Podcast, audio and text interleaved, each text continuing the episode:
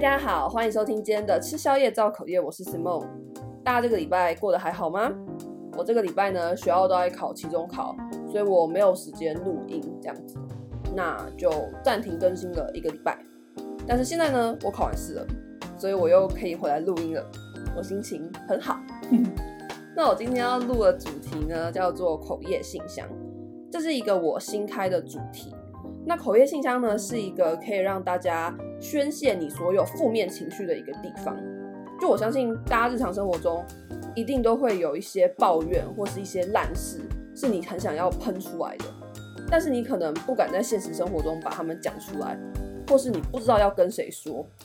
那这种时候呢，你就可以投稿到口业信箱，那我就会帮你在这个节目上面把你这些抱怨通通喷出来。那我也会给你一些我的想法还有建议这样子。那如果你想要投稿的话呢，你就点这个这一集的那个描述栏那边的链接，你就可以点进去投稿了。那我用的是 Google 表单，所以它是全匿名的。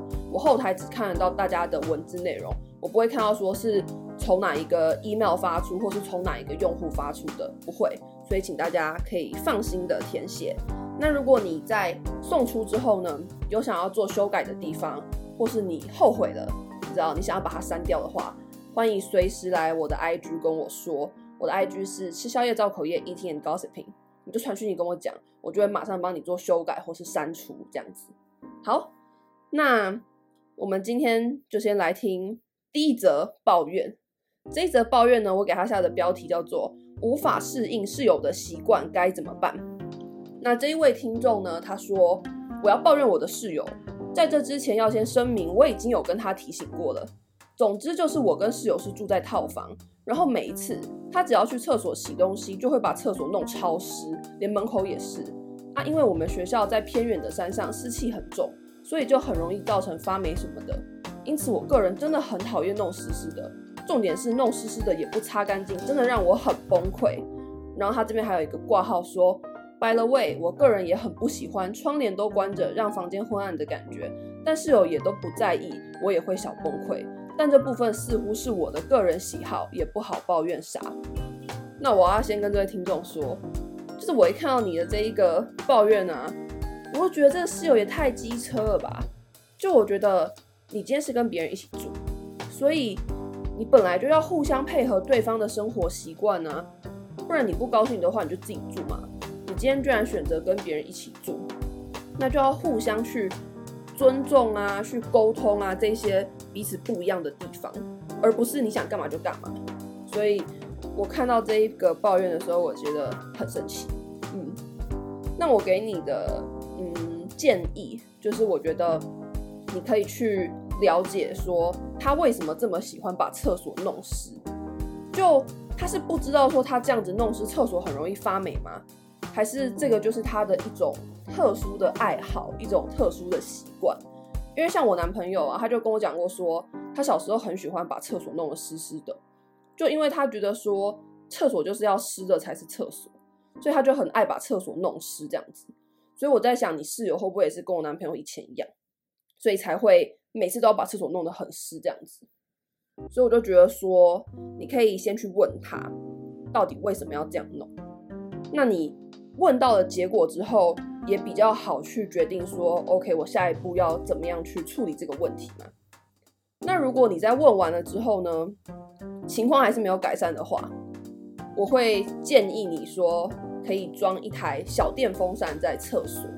像我们家的厕所也有装一台小的那种壁扇，然后每天晚上就大家睡觉前，我爸就会把那个电风扇打开这样子，那就让那个电风扇吹一整个晚上。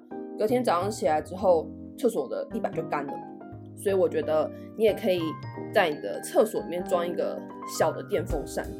你如果不知道那种小电风扇长什么样子的话，我等一下可以拍一张照片在 IG，然后你可以看这样子。虽然说我不知道你的厕所就是长什么样子嘛，就适不适合装电风扇我也不知道，但我觉得这是一个方法，你可以参考看看这样子。嗯，然后我觉得窗帘的那个事情啊。我觉得你也要跟室友沟通，因为我也很讨厌，就是窗帘都关着，让房间很昏暗的感觉。可是我妈就很爱，我不知道为什么，她就很喜欢那种暗暗的感觉。所以每次我妈只要这样做的时候，我就会自己去把窗帘拉开，因为我就想要亮亮的啊。所以并不是你个人的喜好，因为我也不喜欢。那我觉得就是这件事情也要跟室友沟通，然后看可不可以找出一个折中的方式，就比如说，呃，那窗帘开一半，或是窗帘开三分之一这样子。就是我觉得你要让室友知道说，他不可以这样子为所欲为，他不可以说哦，我想要把厕所弄得湿湿的，我就弄得湿湿的。哦，我想要把房间弄得很暗，我就弄得很暗。我觉得不行。那如果他真的要这样做的话，他至少也要自己善后吧。比如说他很爱把厕所弄得很湿，那没关系，至少你离开厕所的时候，你要把厕所弄干啊。你如果弄不干的话，你就不要这样做嘛。因为毕竟厕所也算是一个。大家都会使用到的空间啊，那你把这个空间弄脏了，你本来就有义务要去打扫，让下一个人也可以用到一个干净的空间。所以我觉得一定要跟室友沟通，然后如果你有其他室友的话，我觉得你也可以跟其他室友讲，然后你们几个人一起去跟那个当事人说，这样子会比较有利，你知道，就是。感觉是很多人都在不爽你这个行为，我觉得那个当事人会比较有那种自己应该要改进的警觉，嗯，这是我给你的想法。那希望有帮助到你，无论是有帮助到你解决问题，或是有帮助到你宣泄情绪，嗯。那如果你之后有任何更新，就是关于这个。室友事情的更新的话呢，你也可以再写信跟我说，你就跟我讲说，哦，你是之前有讲过那个室友，他很爱把厕所弄得湿湿的的那个听众，然后他现在怎么样怎么样这样，就你可以再写信跟我说这样。那今天的口业信箱呢，大致上就到这边结束了。而最后我想要 shout out to 我的一位听众，他叫做咖喱面包超人，就是呢你的好朋友，他写信来跟我说，你五月中的时候有一场比赛。然后他跟我说，希望我可以帮你加加油，因为你很喜欢听我的 podcast，然后你每集都有听这样子。那我想跟你说，就是谢谢你喜欢听，我很感动。然后祝你五月中的比赛一切顺利。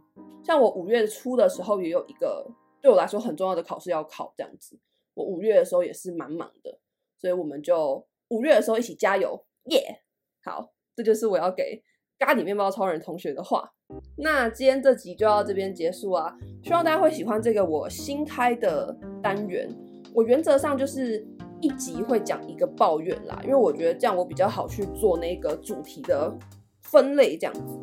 那如果大家对于我这个新的主题有任何的想法呢，都可以到 First Story 底下留言，或是你到 IG 搜寻“吃宵夜造口业 Eating and Gossiping”，就可以找到这个节目 IG。那我们就下一集再见啦，拜拜！